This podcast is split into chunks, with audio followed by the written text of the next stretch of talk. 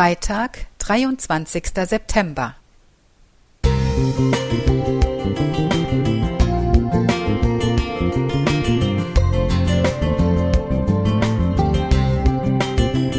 Ein kleiner Lichtblick für den Tag.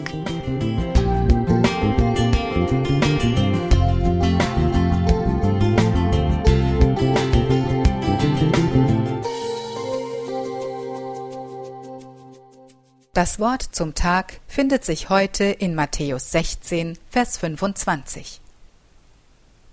Denn wer sein Leben erhalten will, der wird's verlieren. Wer aber sein Leben verliert um meinetwillen, der wird's finden. Mehr aus sich machen, alles aus sich herausholen, weiterkommen, schneller, besser, höher, ganz in Mode, die Selbstoptimierung. Tatsächlich arbeiten immer mehr Menschen an ihrem perfekten Ich. Bereits ein Drittel der Deutschen fühlt sich als Selbstoptimierer. Dies belegt eine Studie aus dem Jahr 2016. So lässt sich äußerlich mit Bodybuilding, Facelifting und Sport so einiges aus sich herausholen. Am besseren Selbst wird aber auch innerlich mit diversen Weiterbildungen, exotischen Zusatzausbildungen oder Fernstudien gefeilt. Besonders die Zeit wird heute vielfach komprimiert mit völlig überambitionierten To-Do-Listen und übervollen und damit familienfeindlichen Terminkalendern. Ebenfalls ganz beliebt sind Versuche, generell am eigenen Lebensstil zu basteln und an seiner Bequemlichkeit. Schnelleres Internet, Gehaltserhöhung, neues Smartphone, mehr PS unter der Haube. Wir sind stets damit beschäftigt, uns neu zu erfinden.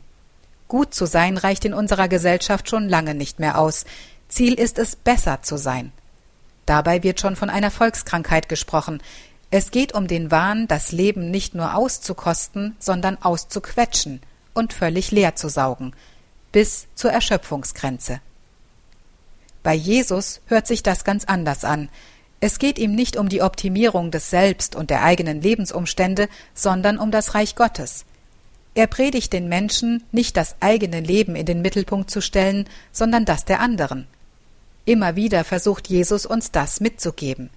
Wiederholt sagt er, Wer sein Leben verliert um meinetwillen, der wird's finden. Matthäus 16, Vers 25. Trachtet zuerst nach dem Reich Gottes, so wird euch das alles, das volle Leben, zufallen. Matthäus 6, Vers 33. Wenn also etwas verbessert werden muss, dann ist es das Miteinander. Wenn wir uns als Christen Jesus zum Vorbild nehmen, sollten wir an der Moral und der Mitmenschlichkeit arbeiten und nicht nur an Kilos oder Kontostand. Es geht hier auf Erden nicht um uns, sondern um unseren Nächsten. Wenn wir an ihn statt an uns denken, fangen wir gleichzeitig an, die ersten Schritte zum ewigen Leben zu tun. Also lasst uns aus der Selbstoptimierungsfalle aussteigen und anfangen, wirklich zu leben. Claudia Mohr